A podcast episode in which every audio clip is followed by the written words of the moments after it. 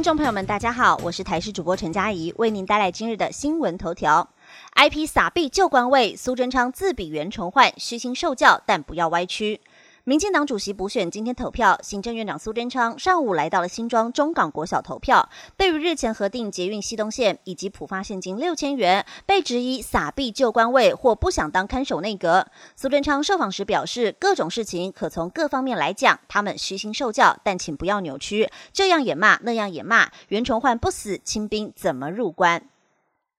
学测话题来关心，南部昨天三十度高温，竟然没有风扇可吹，考生抱怨冷气市场够心酸的吗？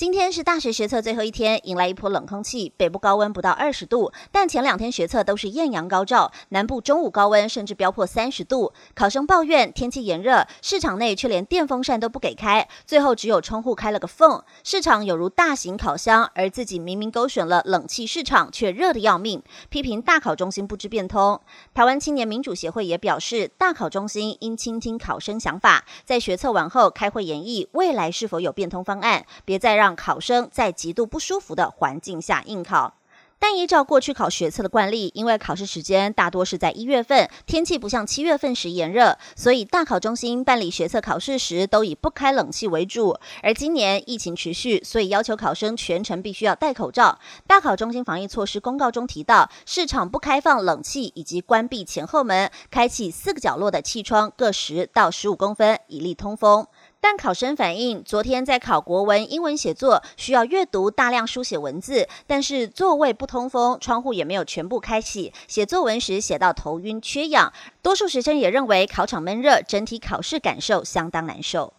天气讯息则是要来关心，强冷气团底台，低温加大雨特报齐发，八个县市达十度以下低温。受到大陆冷气团的影响，今天各地温度明显下降，在迎风面的北部、东半部地区降雨几率提高。中央气象局也发布了低温和大雨特报，提醒民众防范天气变化。在今天受到大陆冷气团南下，北部的温度逐渐下降，傍晚开始从基隆、台北、新北、桃园可能会有持续十度以下的低温发生，也亮起了橙色低温警示。在连江可能会有六度低温，在新竹、苗栗、金门十度以下的黄色灯号警戒，同时。也发布了大雨特报，受东北季风的影响，今天在基隆北海岸会有局部大雨发生，提醒民众多加留意了。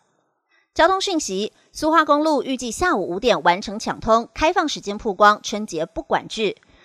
苏花公路大清水隧道发生坍方路段连日抢修，预计今天下午五点完成抢通，紧接着晚间七点开放通行。公路总局考量到夜间无法有效监看上面的边坡，将会实施夜间封闭道路。公路总局也表示，从明天开始到十八号礼拜三，配合现场持续边坡防护作业，每天放行时间是上午五点到八点，中午十一点到下午一点，以及傍晚五点到晚间七点三个时段，夜间不开放通行。提醒用路人配合。和交通管制提前规划行程，而在春节期间，一月十九号到一月三十一号不会管制交通。国际话题马上来关心，美国警方使用电击枪活活电死老师，死者生前呐喊求饶，画面曝光。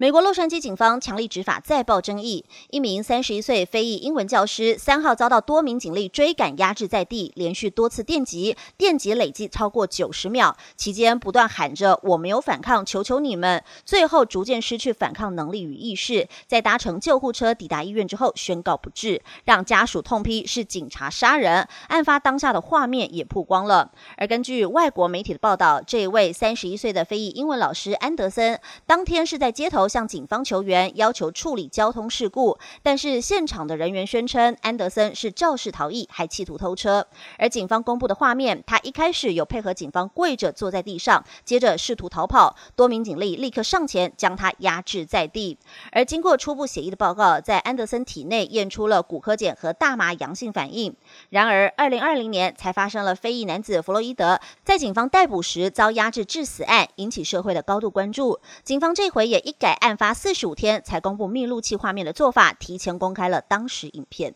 以上新闻由台视新闻编辑播报，感谢您的收听。更多新闻内容，请锁定台视各界新闻以及台视新闻 YouTube 频道。